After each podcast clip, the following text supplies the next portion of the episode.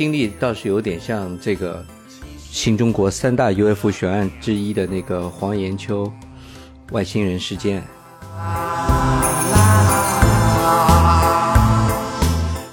而且还有细节呢，说他说他和那个呃和这个，哎呀，这个故事走向怎么不太对了？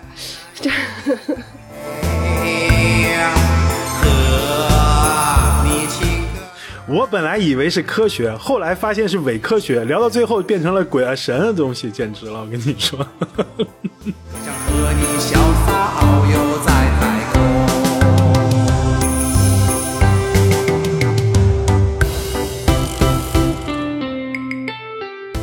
大家好，这里是纯真博物馆，我是真真，我是老王，我是 DJ。我们今天要聊一个之前就很想聊的话题，但是后来。几个月当中，就心情一直不大好，所以这个话题就被略过了，很可惜。呃，今天又把它翻出来。嗯，其实就是当时在五月份的时候吧，嗯，这个消息被淹淹没在了很多嗯其他的消息之下，就是大家更现实的生活环境之下吧。就是当时美国的国会其实召开了一个所谓的外星人听证会，嗯，然后。嗯，那天晚上，呃，微博的热搜有短暂的上一下这个热搜，我当时看到以后我就很兴奋，我在想，哇，难道美国人要宣布了吗？终于要宣布了，我们家那点事儿要被兜出来了，对他们要把我的老家供出来了，呃，藏不住了，藏不住了，要暴露我三十几年外星人的身份了，是吧？哦，好吧。对我，因为我不知道你们看了什么感觉，反正我看到这几个字，就是每一个字都在我的点上，就是又是美国，然后又是开外星人听证会，感觉，嗯，就感觉好好像离我们更近了一些，因为这么多年大家一直在说，嗯，有说美国政府已经被什么什么什么控制了，对吧？嗯，然后还有一些著名的。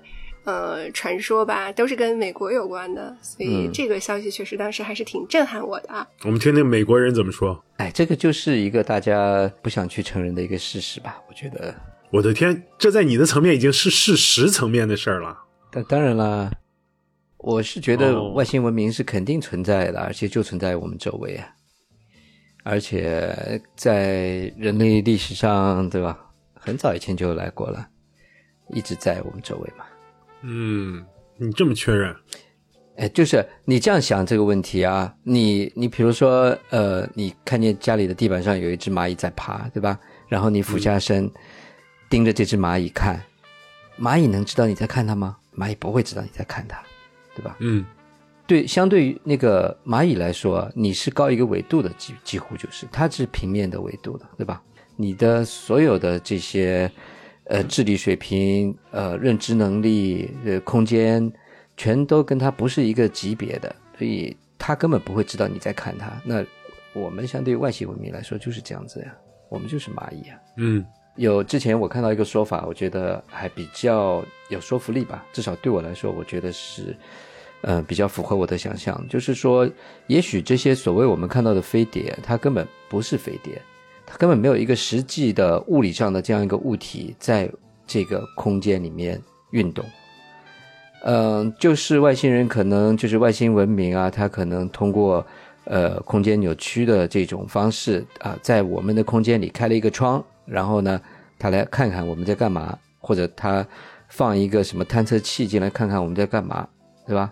对我们来说，就是看见我们的空间。有一个东西在这样飘过去，那实际上可能就是对他来说，就是在我们这个空间拉了一个小口子呀，所以他可以完全不遵循这个地球上的所所谓物理学的定律嘛，啊，包括飞行速度、飞行中不产生声音、不产生风速，对吧？呃，所有这些都不可思议的东西，就是它因为不在我们的这个物理空间里面，它在另外一个维度上面可能，嗯。真真，你相信有外星人吗？像他这么确认？那肯定呀！我我一直觉得，说不定我就是呢。回到我的母星去。哦，好吧。哎，那我就问啊，就是比如说，呃，你们相信有外星人，或者说确认有外星人这件事儿，为你们的现实的这个它提供了一个什么样的一个呃背景呢？或者提供了一个什么样的一个信息呢？让你觉得嗯、这个世界更有意思了，还是世界更恐怖了，还是怎么样？就是它为你的现实有没有提供什么信息出来？你要先回答自己的问题啊，你相不相信呢？嗯，说实话，我不太相信啊，我不太相信，眼见为实吧，应该这么说。嗯，眼见为实，或者说我相信的就是个有点类似于 DJ 说那种情况，就是我可能相信有另外的一种东西存在，但是那个东西，嗯，就肯定我们不能把它称之为双引号的人。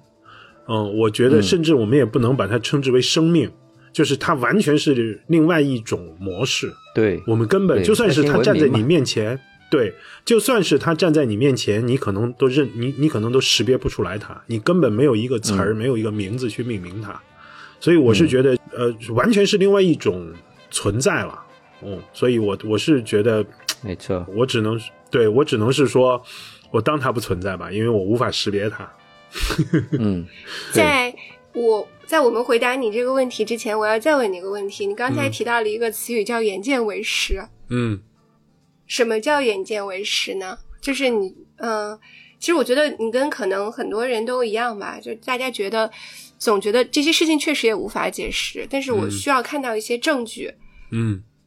这个眼见指的是什么？我说这个眼见不一定是真的是眼睛看到，而是说一种、呃经验主义吧，就是说你要你要让我能够惊艳到它，不管是我用眼睛看到的，用鼻子闻到的，用手用手摸到的，还是说我用嗯。什么东西方法感知到它的，我觉得就是你必须让我惊艳到它，我才能确认它或许啊、真的存在。否则的话呢，你只是因为现在的外星人的话，你只是从理论上推导嘛，你推导来推导去的一个根本原因就是宇宙浩瀚无垠，对吧？银河系其实也只是其中的一个芝芝麻粒儿大的一个东西，甚至连芝麻粒儿都不都不如，就是一粒灰尘。你只是从宇宙的无限上面去，就是说，因为它无限，所以你不能否定这当中无限种可能。那但是我总是觉得。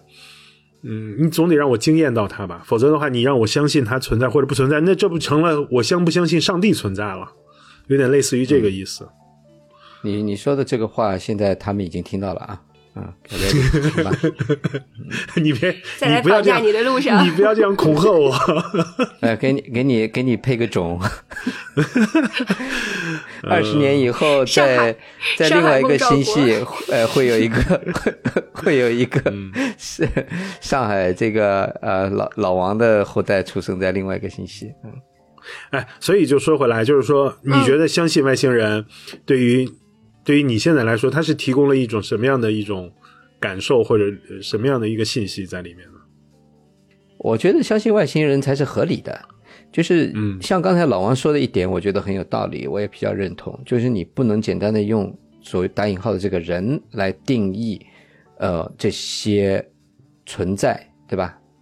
它对，就是它也许是我们物理上观测到的这个宇宙中的存在的某一种文明啊，也许它不是我们观测到的宇宙中的一种文明，它也许是另外一个维度上面的东西。我们看到的宇宙是我们这个维度的，是吧？它是有时间空间的嘛？那你跑到另外一个维度上面，那就完全是另外一件事情，我们无法去想象的一种存在。所以我我经常看到科学家说啊，我们在什么什么星系发现一个呃像地球一样类叫什么？类类地类类类地行星，对，像这这种啊，嗯。对，上面有跟我们一样的这种化学元素的组成啊，甚至发现了水啊，什么什么，对吧？那问题是，你怎么知道人家就一定要用水呢？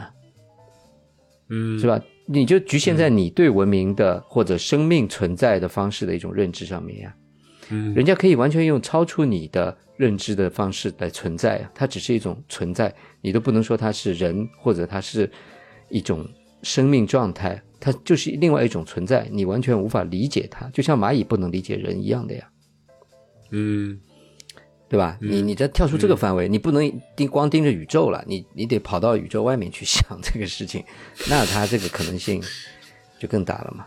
嗯，好，那我们现在就假设啊，外星人存在，嗯就是我们假设真的有一种外星人，理想当中的外星人会是什么样的？就是他和我们会是一种什么样的？他是应首先说吧，他会是什么样的？你们觉得他会是什么样的啊？嗯有没有想过？不是他我没或者他的社会是什么样的？比我们的社会更和平想、更道德？不见得。他不是用我们的价值体系来衡量的。甚至你说有人，你信不信鬼啊？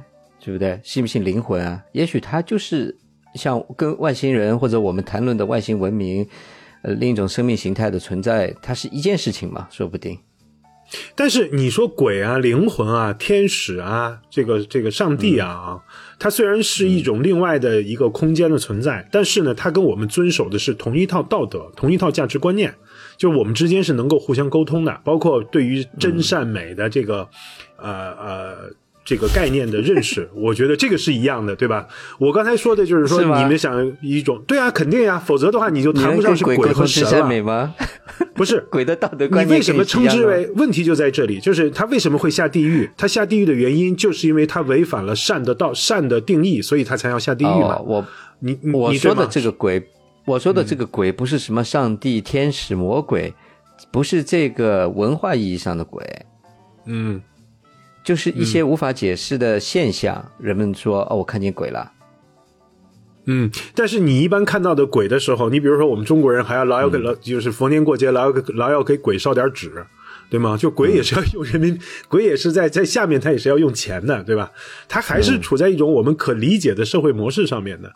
我是在想呢，有时候你会幻想，比如说人类社会现在太糟糕了，比如说对吧？有这么多这个这个疯狂的事儿，有这么多战争啊，乱七八糟的东西，然后有很多不好的东西。那么，我觉得我可以去幻想一种外星文明，它已经远远超越了我们现在所就是还在挣扎的、还在纠结的这么多。呃让人痛恨的事儿，它已经进入到另外一个阶段了。我如果站在这个层面上，我觉得我倒是可以幻想一下，假如说有个外星文明的话，他们是一种什么样的生存方式，或者他们的社会是如何组织的？我觉得这个我倒还是蛮好奇的。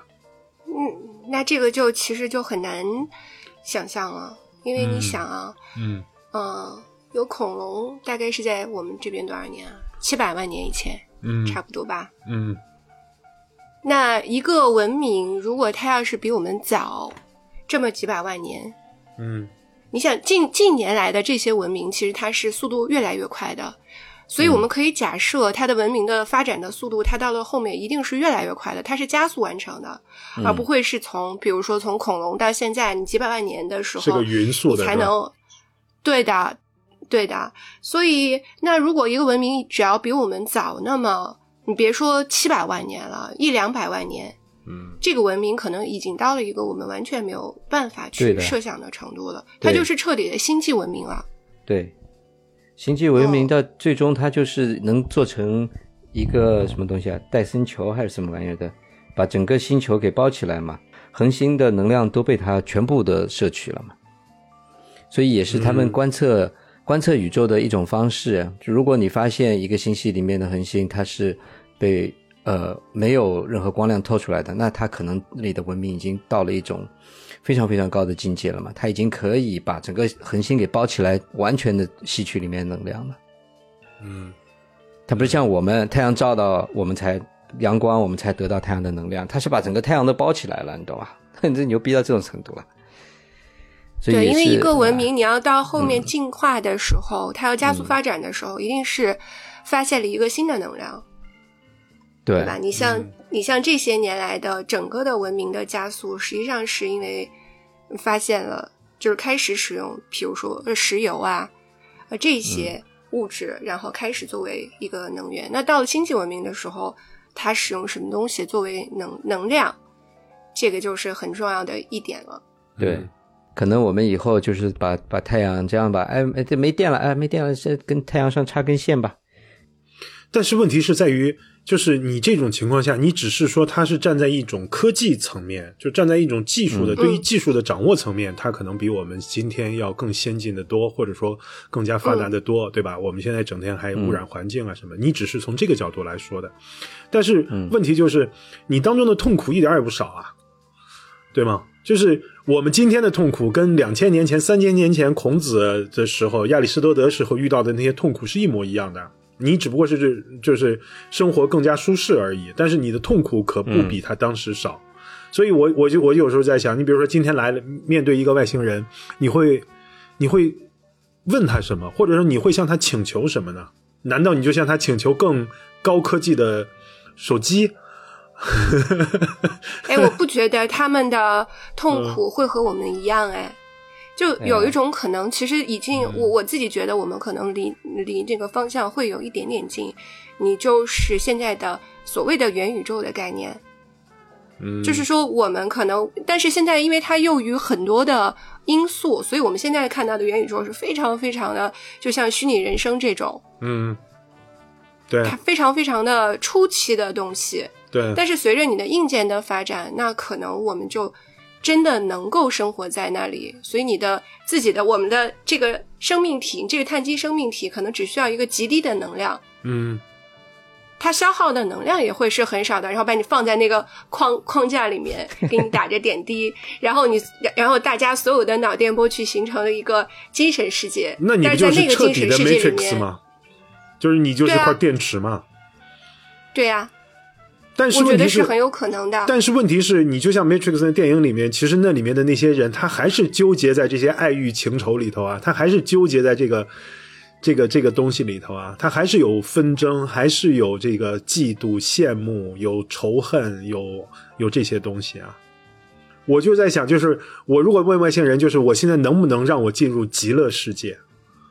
就是你们的文明有没有发展到，就是我们进入极乐世界？如果你不能那样子的话，你只是说啊、汽车跑得更快，手机速度更快，或者说我们不用石油了，我们全部改用太阳能，或者改用另外一种能源，那我觉得无所谓的，那其实没什么太大的，飞得更快，对吧？我现在从这儿飞到美国可能要十几个小时啊，用你们的技术你要，是见了外星人，你还镇定的记住你今天想要提的问题，嗯，那你也挺厉害的。我觉得，反正我不期望他们在技术上面来拯救我们，或者说把我们带到下一个，加速我们的发展，进入到下一个时。嗯我觉得他们也不会在技术上拯救我们。对，所以我就说嘛，你能不能带我进入极乐世界什么叫极乐世界？啊、就是随心所欲、胡搞瞎搞、自由自在的那种世界。极乐 世界就喝再多也不会醉嘛，是吧？千杯不倒。对，反正就是没有痛苦的世世界。嗯，我觉得那个世界是我现在向往的。技术的发展，我早就已经，嗯，你看，你们见过外星人吗？或者见过不明飞行物吗？我见过真真。对，你这是见了一个待定的外星人。我可不是待定的，我是有母星的，我不告诉你们。你是确认过的，所以我见过真真。你见过吗？当然是没有啊，这就是我的人生梦想之一啊。从小时候小学的时候，那个我爸给我一本《飞碟探索》，嗯，从那个时候开始，我就觉得这辈子要是能见一回外星人的多好。那我还是问啊，这个是问题顺着问下去，你难道就是远远的看他一眼吗？肯定不是了。我我觉得我我的我我的胆儿可能也就远远的看着吧，哦，我可不敢上太去。哦，哎，那只是看我告诉你你遇到这种超出你想象的东西的时候，嗯，嗯你会很恐惧的。我觉得正常人的反应也会很恐惧的，嗯但当然也可能他有一些东西让你感觉不到恐惧，对吧？或者他对你的精神一年产生一种操控嘛。哎，那我们就假设一下好了，就假设你现在见到了一个，如果嗯壮着胆子，你可以走近他，可以跟他交流的话，你会跟他交流什么呢？我不知道哎，下一期彩票什么号码？可能 我的天哪！我还得先跟他解释一下彩票是啥原理。真真啊，如果你见到你的同类的话，你会跟他交流什么？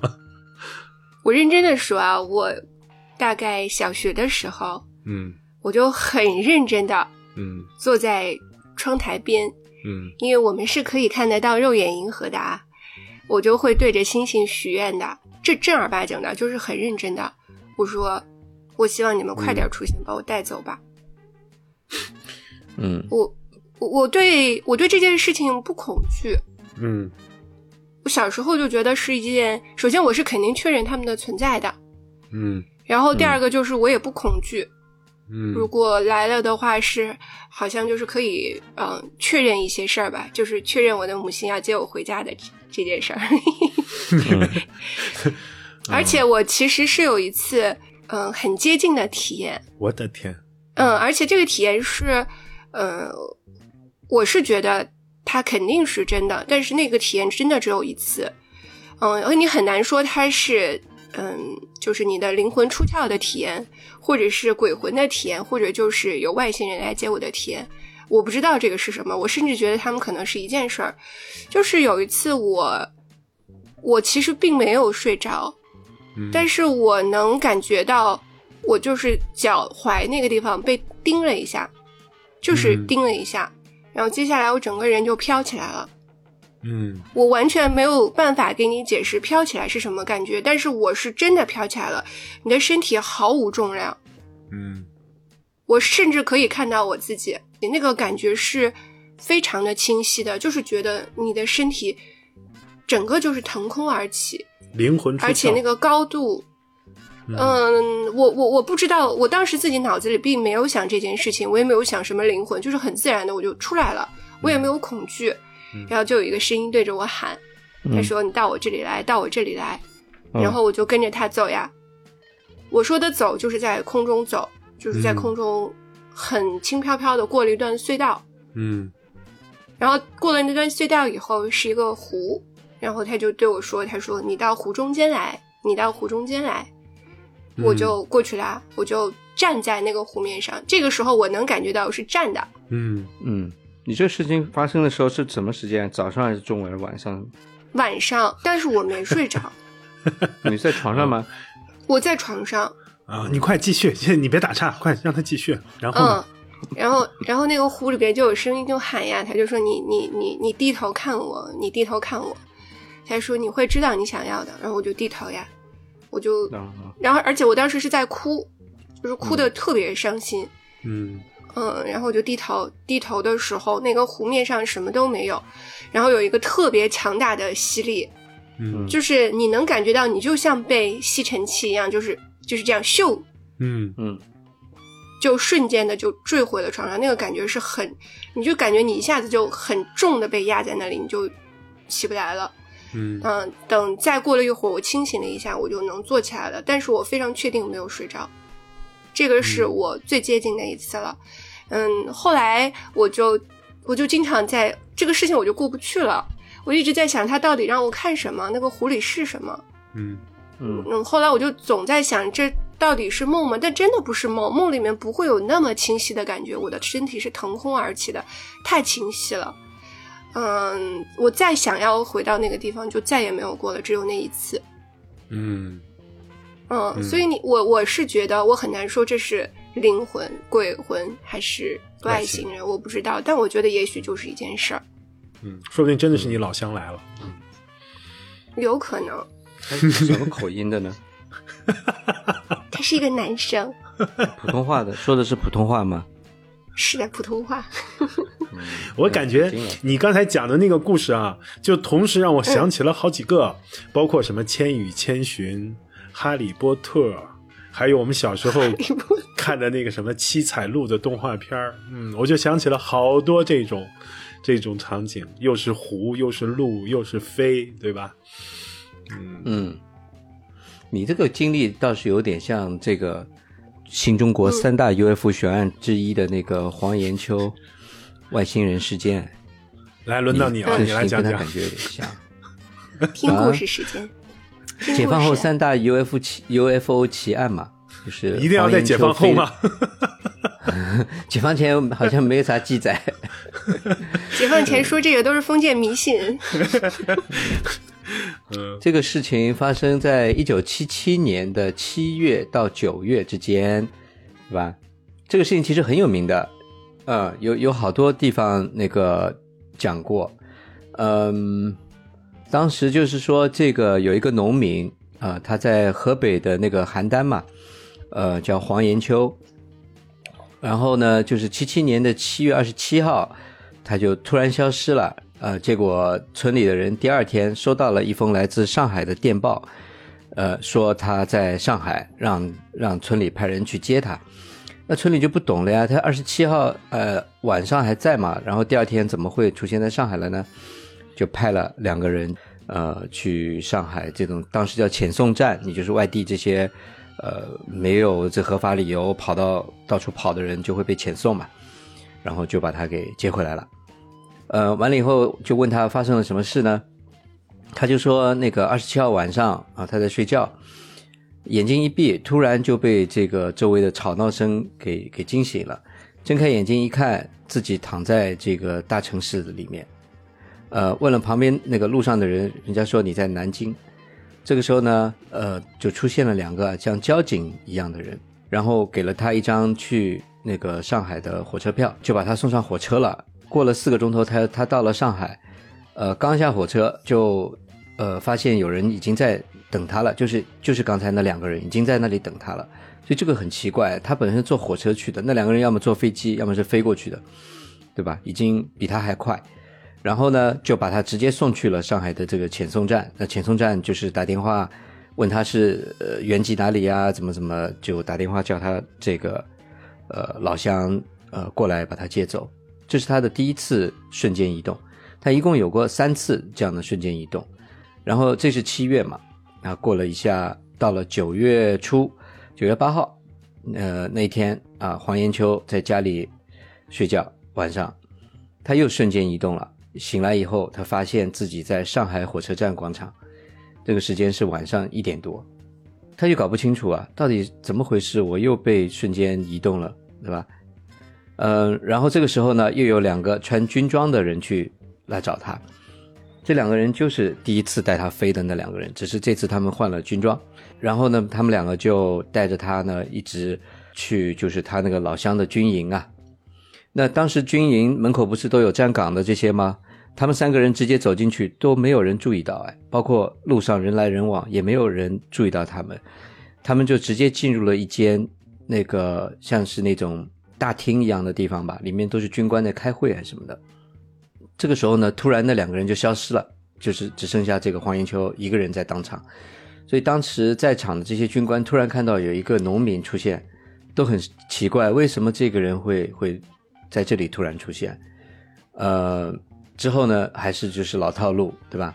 又打电话给他村里面，然后证实他是个农民，然后又呃。这次呢，就是军官他们出了点钱，给他买了机票，呃，买了那个火车票，把他送回家了。哎，这次他回家以后，他的邻居啊，在他们家的墙壁上发现了一行字，用刀刻了一行字，这行字叫“山东高登明高延金放心”，就是这么几个字。所以他们都后来就是判断带这个黄延秋飞的这两个人呢，就是山东的这个高登明跟高延金，是不是这里面有必定的关联啊？没有一个证实，没有一个确切的说法，但是就是一种推测吧。哎，这就是七七年，所以你想在这个这种年代，一他这样子飞行，是基本上是不太可能的，对吧？啊，现在我们讲到第三次，就是他的最后一次飞行啊，老王笑屁啊！你你等一下，等一下，我们可以来看一看这个事情为什么？我觉得他可信度还是比较高。这个故事超级。对的，这个故事超级超级有名，而且就是几个这几个故事还是有证据可以佐证的啦。对，啊，最后一次飞行就是九月二十号，这个黄延秋呢，在这个呃大队里面呃刚干完活吧，记工分，呃就在记完工分回家的路上，他就一阵晕眩，他就昏倒了。他醒来以后呢，发现自己在一个宾馆里面，他身边坐了两个年轻人，对吧？那两个人就告告诉他。你现在在兰州，哎，还是上次带他飞的这两个。然后这次呢，这两个人就跟他说：“我们这次的计划是要九天飞九个城市，然后就带先带他去吃饭嘛。吃完饭以后，其中的一个人把他背，把他背在背上。这个时候呢，他就又飞起来了。但是他感觉这个飞啊，就不像是这种我们所谓理解的这种飞，就他没有风的感觉，他身脸上身上都没有风的感觉。”更像是什么呢？更像是它呢是停留在空中，然后呢地上的这些城市就是物理空间啊，在不停的移动，被快速的压缩了。一个小时之后，它就从甘肃呢直接到那个呃呃到了河北，然后又抵达了北京。其中经过了一千两百多公里的路程，一个小时就到达了。然后在北京，他们就是又像上次一样，直接就是在没有被任何人注意到的情况下，进入了一个电影院看了一会儿电影。完了出来以后，三个人又到天安门，飞到天安门，呃，在之后呢，就是去了一个宾馆休息。然后这三个这两个人带他去宾馆的时候，你知道七七年这种年代对吧？你在国内旅行一定要有介绍信的嘛。所以这两个人口袋里一伸就拿出了一张省级介绍信，直接开了房间。七七年哎，文革刚结束，所以这种流就是人口流动，所谓身份的证实都是很严谨的嘛。啊，这是到了北京，然后第二天三个人又飞到了天津。哎，在之后呢，他们又去了哈尔滨，然后去了长春、福州、南京、西安和兰州。呃，最后二十八号。就是他二十号飞出去的嘛，二十八号他回到家，醒来的时候在家的他们家的枣树下面醒来，那就是说他的整个飞行经历到这次就结束了，都是这两个人每次呢，他们不是穿着警服就穿着军装，对吧？然后可以带他如入无人之境的出入很多这种公共场所啊，他的故事基本上就是发生的故事呢就是这样子三段嘛。当当然，后来有很多人去，呃，就是采访他，想去证实这件事情的真伪嘛。嗯，但从我的角度来说啊，我读了这个故事，我觉得，当然也看了一些其他的资料啊、视频这些的，我觉得可信度是相当高的了。首先，他一个小学毕业的人，你让他去讲这些事情，他根本也他没有这个能力去编造这些东西，对吧？第二个。当时确实有很多的人证，包括呃上海发回来的电报啊，包包括其他的一些物证，来证明他确实到了这些地方，而且是在非常非常短的时间内到了这个地方。一九七七年呢，你就是基本上你开车开过去都是不可能赶得及到达，对吧？开车开过去得一天吧，至少，嗯，更不要说你一个农民去坐飞机，也不是这么容易的一件事情啊。所以这个呃科技的这个限制啊，呃，就让这件事情的真实性变得呃更可信了。那最后的结论是什么呢？就是外星人是吧？没有，当然没有个结论呀，也没有人说这个他们两个是外星人还是什么样的人，或者是什么样一种存在，就是有这样的一件事情发生，而且是不能被证伪。哎，所以推测当然就是往外星上面靠嘛。嗯。我刚才为什么你讲的时候我就一直在笑呢？我就是，可能是你，可能是你出国太早了，你知道吗？你看过《走进科学》吗？我知道《走进科学》，你你看一下，我们《走进科学》里面就竟是这样的故事。我就听你刚才叙述那个版本，就竟是《走进科学》里面的那种标题，你知道吗？神秘人，神秘人失踪。啊，然后八天穿梭九个城市，等等等等，就是这种，是啊，这种故事，嗯。不过这个这个难道是真的吗？这是真的吗？这真的是啊，嗯嗯。哎，这个时代背景很重要，好吧？一九七七年还没微信呢，没人天天在那里传谣编故事，嗯，谁在那说编编这个要干嘛？流量？没有流量，没有网红。我我的意思是，就算是真的有外星人，这外星人也是闲的。我跟你说，没事带个农民瞎逛啥？对，就你没办法，你你没办法用，就是人类的思维去理解他们这所谓的目的是什么，对吧？嗯，他什么目的？你没办法理解嘛？他的逻辑跟你不一样。嗯，好，你这是一个故事过，还下一个还有吗？下一个故事就是所谓的 中国农民与外星女子 乱伦的故事，为啥都是宇宙炮王？对，来这个更感兴趣，快来走，这个你比较感兴趣是吧？哎，这个故事就叫孟兆国事件啊，发生在一九九四年。我发现，呃，这个第二个故事跟第三个呃故事都是在一九九四年，九四年还挺热闹的呢。九四年的六月，在黑龙江的五常市红旗林场凤凰山，反正就是山里吧，出大米的地方啊，是吗？武昌大米啊。哦，好，好，听过，听过。就好多的这些林场里工作的人吧，他们一起，呃，有一次在山里面就看见对面那个凤凰山上面有一个很大的圆形的反光体嘛，这个是好多好多人都看到的。然后呢，这个孟兆国也是其中之一，啊，这是第一次大家都看到。然后呢，过了十天呢，这个孟兆国他就很好奇嘛，他就叫了他的一个亲戚，两个人一起想要去那个事发地看一下是什么情况，对吧？嗯。后来他们就在山里找了找，结果就找到那个圆形物体了。然后这个圆形物体呢，这个结果他们发现里面是叶文洁，他们发现了红岸基地。继续，你继续，你继续。智子，智子还跑出来制止他们，是吧？对，嗯嗯，就发现了这个飞碟吧。这两个人都看到了，然后。呃，他们在接近飞碟的时候呢，听到了一种吱吱吱的这种怪怪的声音吧。最后呢，被一股像电击一样的啊，给给给给电击了一下，嗯嗯，然后两个人就赶紧逃了。完了以后，他们回来呢，就跟这个工会主席、什么农场里的领导啊啥都报报告了这个事情嘛。然后过了三天呢，有三十多个人就一起去看，啊，他们在望远镜看，又是到半山腰拿望远镜去看这个物体的时候。这个孟兆国，呃，就是一声大叫啊，昏迷在地，开始抽搐，是吧？然后事后，哎，其他人都说他们什么都没看见，只有他，他说他看见了一个外星生物，呃，拿了一个类似像电焊一样的东西吧，发了一道强光啊，击中了他，然后他就他就这个不行了嘛。呃，自此之后呢，他就进入了一种昏迷和半昏迷的状态，就是有点像梦游一样的吧。过了一个多月，他才清醒。那么在他这个昏迷的这个过程中呢，这主要的这个与外星女子的这个艳遇呢，就发生在他的这个昏迷过程中，对吧？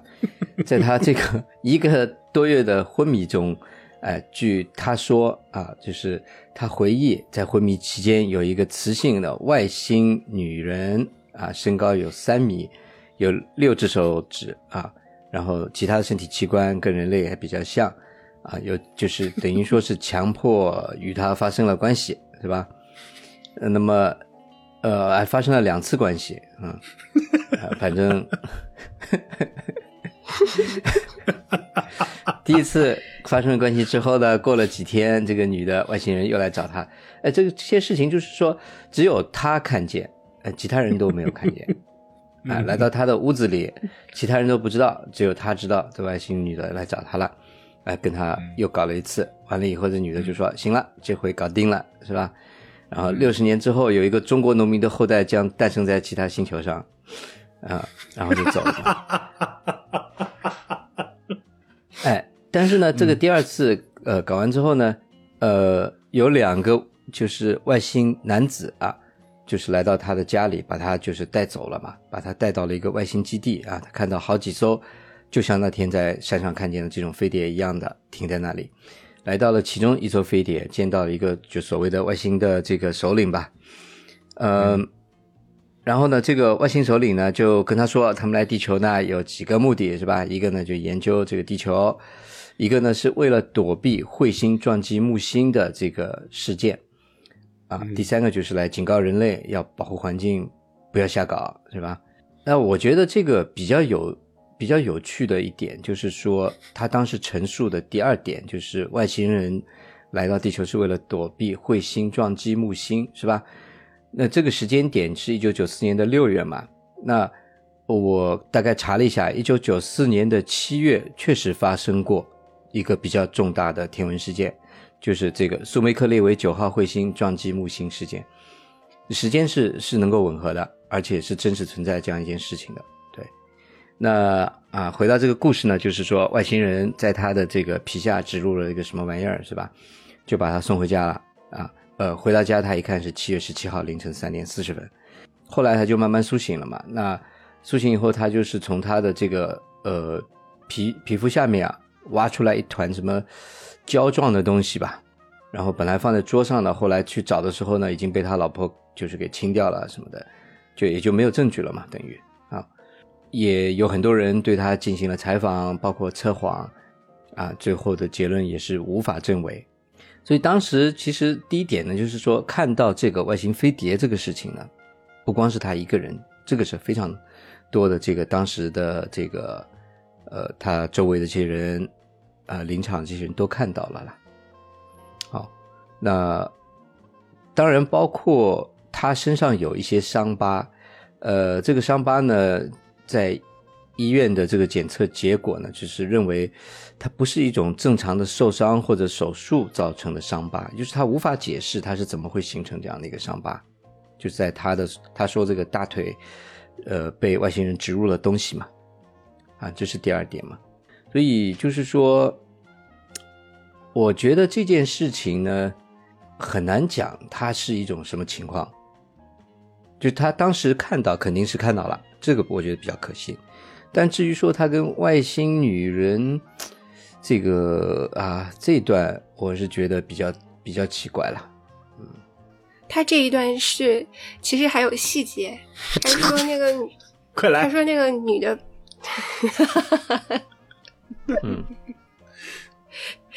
他说那个女的是全身包裹的很紧，嗯，只露出了眼睛和下体。对对对对对对对。外国修女。呃，外星修女，嗯，我觉得就这个故事，其实一开始是听上去就是完全是扯淡嘛，因为嗯，至始至终都是他的自述，对，嗯。嗯，没有其他的证据可以佐证。但是当他讲到慧目相撞的时候，这个事情是完全没有办法解释的，哎，就这个事儿是完全没有办法解释的，对的，因为他确实是早于其他的研究员。早于这件事情的研究员知道的，知道的会目相撞，然后确确实实也发生了会目相撞，就是跟他说的时间点是吻合的。嗯，那这件事情确实是很难解释。至于，嗯，他手术的伤疤呀，呃，就是他那个腿上的那个伤疤，然后还有就是当时找了呃很多教授去给他做那个测谎，反正完全没有办法说明他是测谎。我觉得这些我们可以。嗯，有很多种质疑的方式，对吧？比如说，因为他相信了，因为他自己是一个外星爱好者啦。你可以说他头部撞受到撞击，昏迷了，人不清醒了，对自己所说的话他深信不疑。你当然测不出来谎。嗯，但是就是会目相撞这件事情完全没有办法解释。对，嗯，但人家一个农民能说出这个还挺牛逼的。嗯，我主要好奇就是这个外星修女。这个这个嘴也太杂了，你好歹不挑个童男子，这都结了婚了，你要他干啥？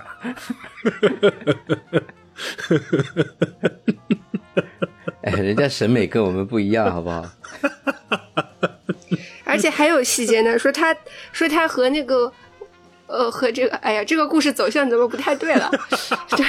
说他和外星外星女大战四十分钟嘛。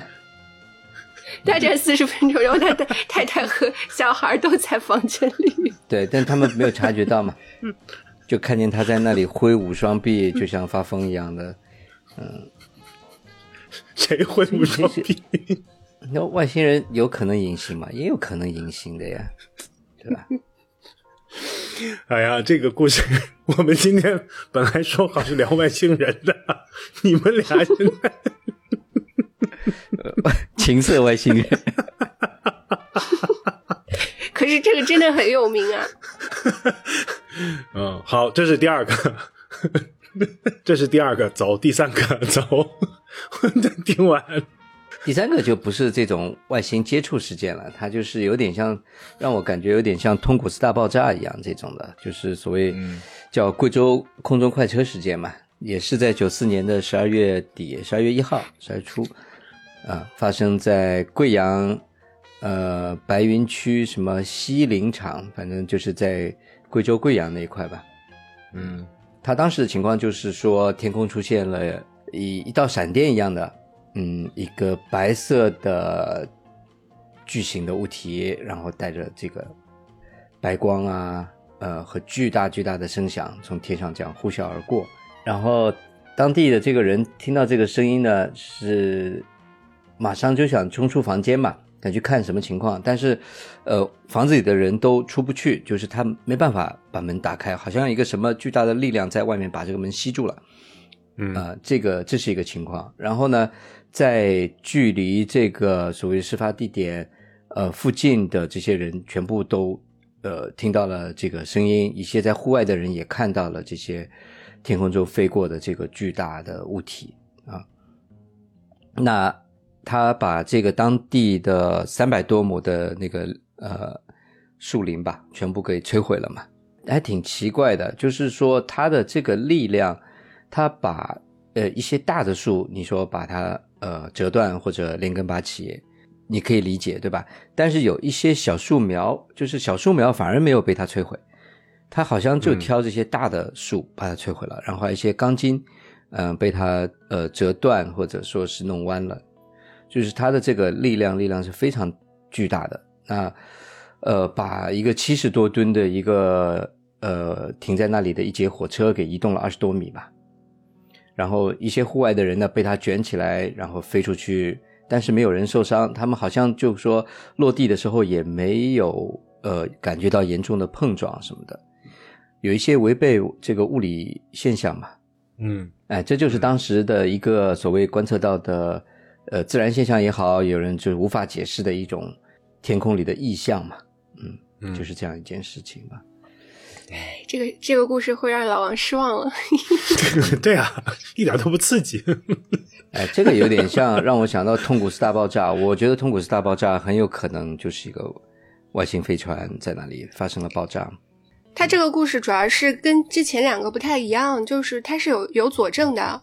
嗯第一个是目击者特别多，他不像那个孟兆国，他那说谁也看不着，呃，他只是说了会目相撞这个事儿，嗯，但这个事儿是很多人都见到了，而且当时应该是留下了很多影像资料，包括那些树，嗯，因为有人就怀疑是不是球形闪电啊，嗯。或者是一些嗯，我们可能还不是特别了解的一些特别特殊的自然现象，但它确实很奇怪，包括比如说刚才迪迪讲到那个树嘛，被搞断了，那不是飓风，也不是什么其他的情况，它既既不是被劈开的，也不是被连根拔起的，它是在一米左右的地方被齐齐的割断的。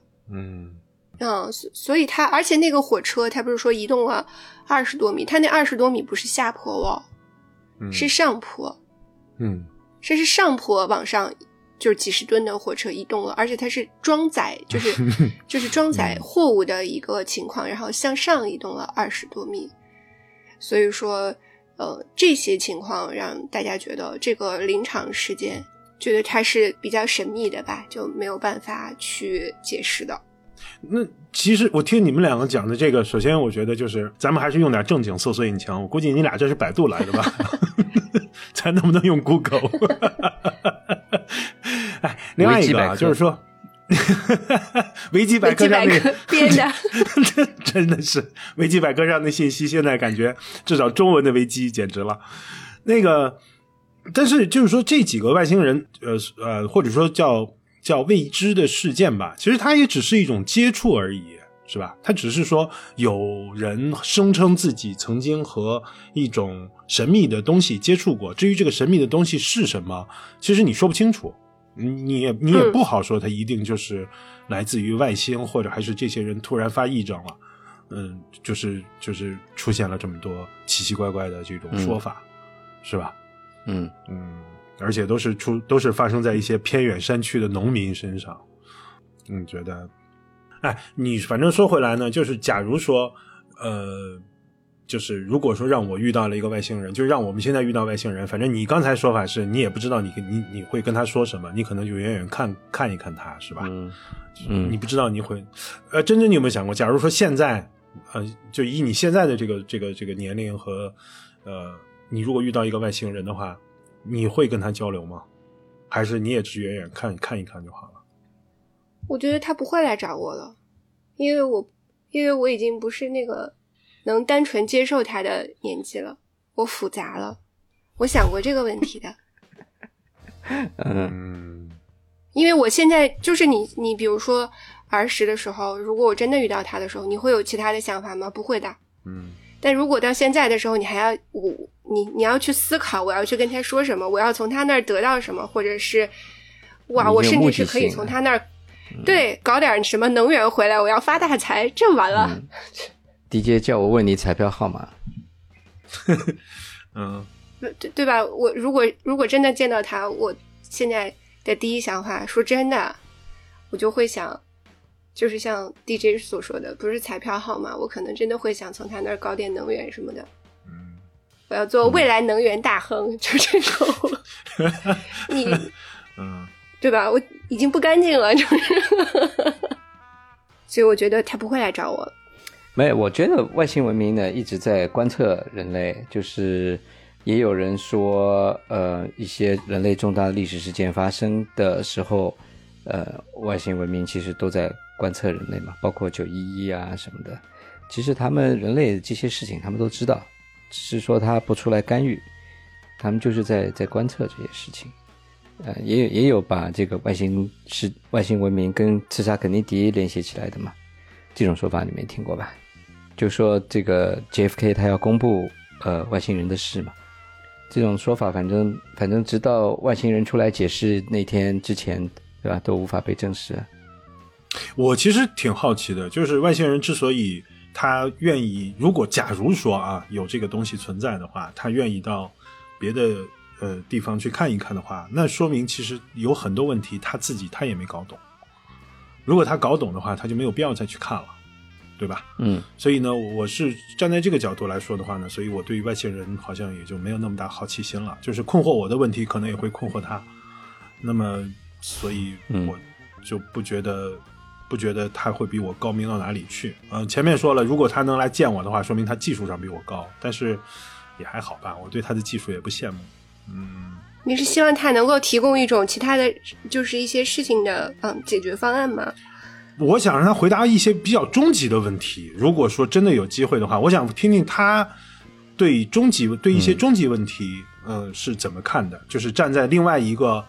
呃，另外一种形态下，另外一种那个什么下，他会怎么看？比如说，我为什么是为什么有我？我是从哪里来的？我的我的目的是什么？我的意义是什么？嗯，我可能会问他一些这样的问题。嗯，听听。问题是他回答了，你也不见得能懂啊。对，问题就是这个，就是说，但是我是觉得这个可能是我真正感兴趣的问题吧。你你别的问题我也问不出来什么。嗯。你还不如问他风控什么时候结束，疫情啥时候完全过去？嗯 嗯，是不是？问他这个问题，对我们这个问题是有答案的，只不过不能说。嗯，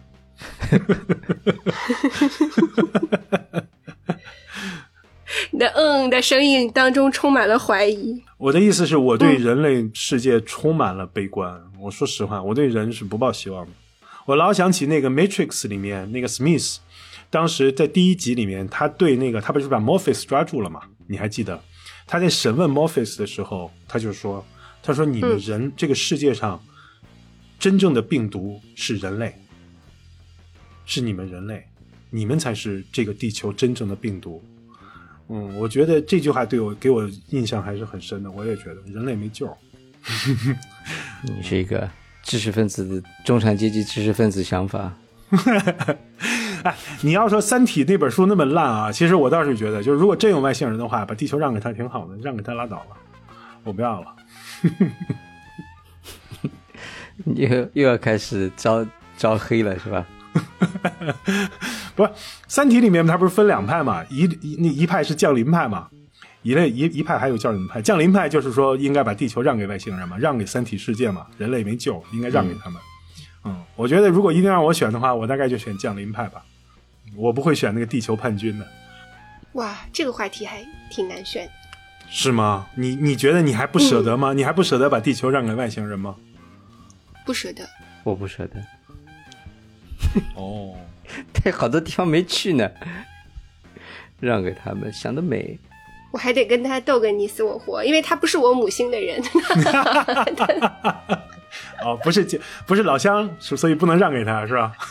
对。嗯嗯，因为我大概因为从小生活在城市里头，所以呢，我其实说实话，我没有看到过星空，真正的星空我没看到过。然后就是因为上一周我不是人在外面嘛，在那个山里面的时候，然后他那个呃酒店组织活动，然后说夜里面我们这边有星星可以看。哦，那是我第一次就是用肉眼看到了满天繁星。我当时就觉得，就是人太没意义了，作来作去的作什么？我们看到的星光都是二十六年前从那个星星上发出来的星星的光，我们此时此刻才看到二十六光年之外的一颗星星。我当时我就觉得人没救。所以说，这可能就是降临派和我们这一派的区别吧？对。我觉得这就是这就是巨大的区别。最后，其实终极的，你要去探讨这个意义的话，那可能都是还挺虚无的吧。但是你能看到的，眼前能够看到的这一刻，它就是意义。你就像有一种物理的理论，但我忘记那个名字叫什么了。但是它的意思就是说，譬如说你洗，你就手洗，你不要说五十几张扑克牌了，你就手洗十张扑克牌，你再洗多少？几百万次啊！以后，它你的扑克牌就会回到最初是吧？然后就是对，从按照那个顺序排列，就那个理论叫什么来着？嗯，对啊，那生命不就是这样子吗？按理来说，其实时间就是这样啊。就它如果时间足够长的话，嗯嗯，可能一切就会从头开始。你可以理解它为轮回。你说的这个，我觉得它是一个概率问题啊。不是有个那个笑话嘛，说你把一个猴子交给一只猴子一个打字机，只要时间足够长，它能它也能写出一本《战争与和平》，就是，这是个概率问题。嗯，没有猴子活不了那么长。对，这只是个概率问题。你得好多猴子。哎，说到那个，什么外星人啊、鬼啊、神的。以前我跟你们说过一个人，就是一个台大的教授，叫李四成嘛。李校长。哎，对他后来当了台大校长，他就有过一次，他花了很多的时间在研究鬼神这个事情，就是通过想通过科学的方法来呃做这个方面的研究嘛。嗯嗯，我有一段时间对他的事情比较感兴趣吧，就是他一开始是研究心灵感应嘛，呃，特异功能。呃，那就找了好多的小朋友，然后让他们来，呃，所谓蒙眼识字啊，这种用手手手指头读字啊这种的吧。呃，也有一些成功的案例，就是经过一段时间的训练以后，呃，有些小朋友可以，嗯，把眼睛蒙起来，能看到你写在纸团里面的字吧。嗯，对。但后来有比较有趣的是说。有一次，因为他这个故事讲过好多回。有一次呢，他的一个朋友是一个物理的教授还是什么的，因为他就提出一个事情，他就说有一些这些所谓的呃神性的字，能不能测一下？就比如说佛啊、上帝呀、啊、呃真主啊这些的，而且他是用不同的语言来写啊。会产生什么？就是你如果这个小朋友他是通过作弊的方法去看到这个字的话，那你写一个不同的语言的东西，他是看不懂的，对吧？他不知道你写的是什么。那他们就这样子写了一些这些神性的字，然后放在里面。但神奇的是说，这些所谓能够呃用手指读字或者蒙眼识字的小朋友呢，在摸到这些神性字符的时候，他是看不到这个字的。他能看到一团光。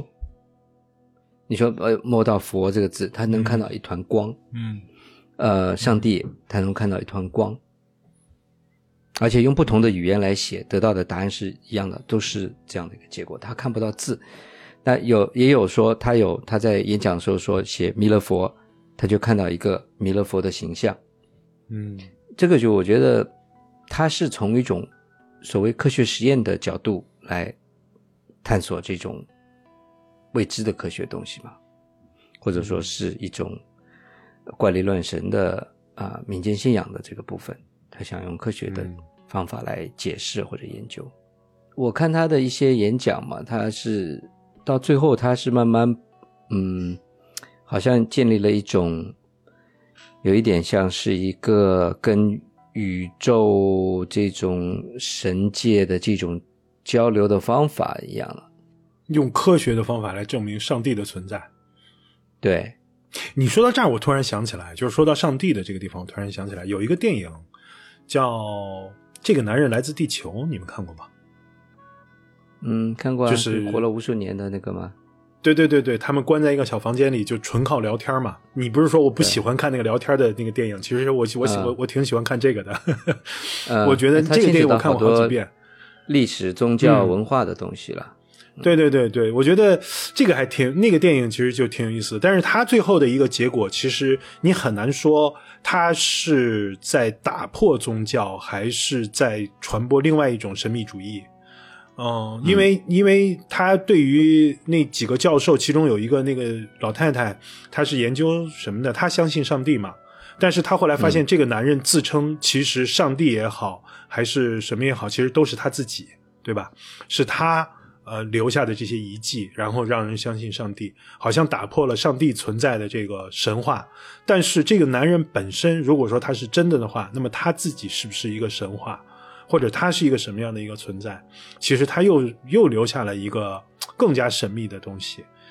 我觉得那个电影还蛮有趣的，那个电影嗯挺有意思的。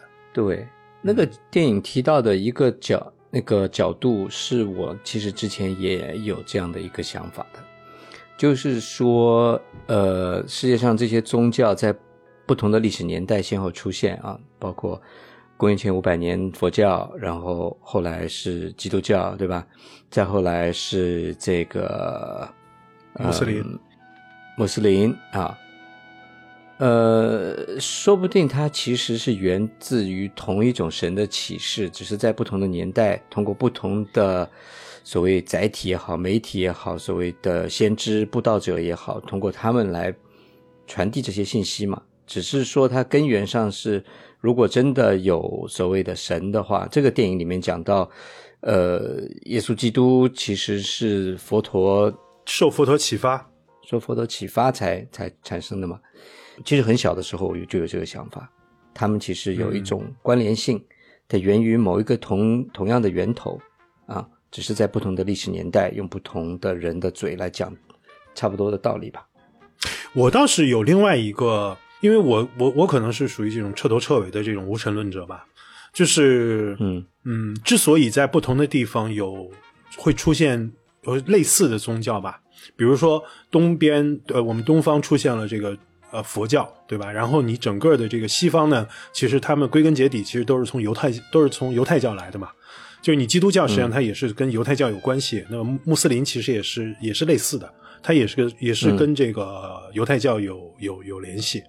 但是呢，就不管它是什么宗教，其实它跟我们人类面对就是这种浩瀚的宇宙，面对这个就怎么讲呢？就是天地不仁，以万物为刍狗的这种大自然的时候的那种无力感，我觉得归根结底都是来自于这里。就是人们面对这种自然的力量的时候，你无法回答这些问题，还不要说几万年前的呃几千年前的这些古人了。就是到今天为止，说实话，我还是说，就是我前一段时间我到那个野地里，到那个山里面去，到那个原始的地方去的时候，说实话，你你在那种地方待着，你不得不相信这个世界上是有神的，它是有冥冥之中是有些东西决定着的。所以我倒是觉得，可能正是因为大家面对大自然、面对世界有这种无力感，所以你最后有一种共同的一种诉求，就是这种天人感应的这种诉求。那么就产生了不同的、呃不同的人群，产生了不同的宗教。但是你看这些宗教，说到底，其实它对于人类世界，其实它都是带有一种相同的目的的，可能他们的途径不一样，但是他们最后其实达到的目的都是要求人要向善，人要和平相处。人是要求得一个更好的来世，因为你要求得更好来世，所以你你你此生你要行善，你要呃等等做很多好的事情。那其实从这个角度来说的话，我倒是觉得可能宗教之所以产生，其实它是因为我们虽然是不同的种族人群，但是你面对的实际上是同一个问题，就是世界太恐怖了。我们需要一套解决方案。至于说他是叫佛也好，还是叫上帝也好，还是叫安拉也好，我觉得其实只是具体而已。嗯，我有这个想法，就是我这是一种彻底无神论的说法了。哎，你这就是大学里解释宗教的这套说法呀。你上课听得很认真啊。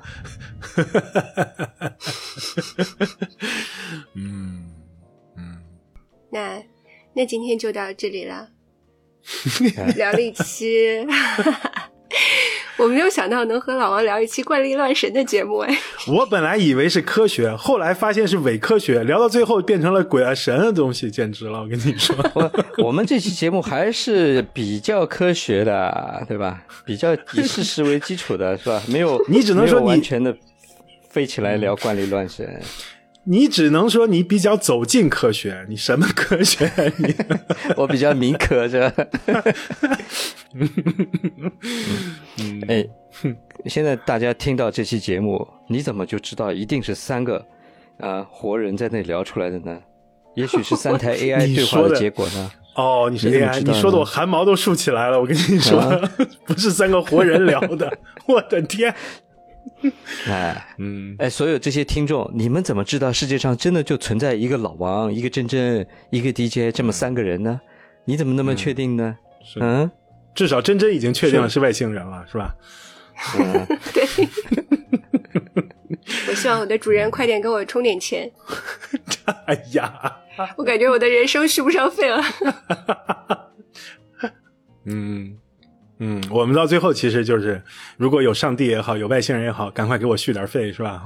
我挺好的，我觉得还是求一个，对我我我觉得我也要把这个，如果见到外星人的那那个问题要改掉，我也改成你能不能给我充点钱？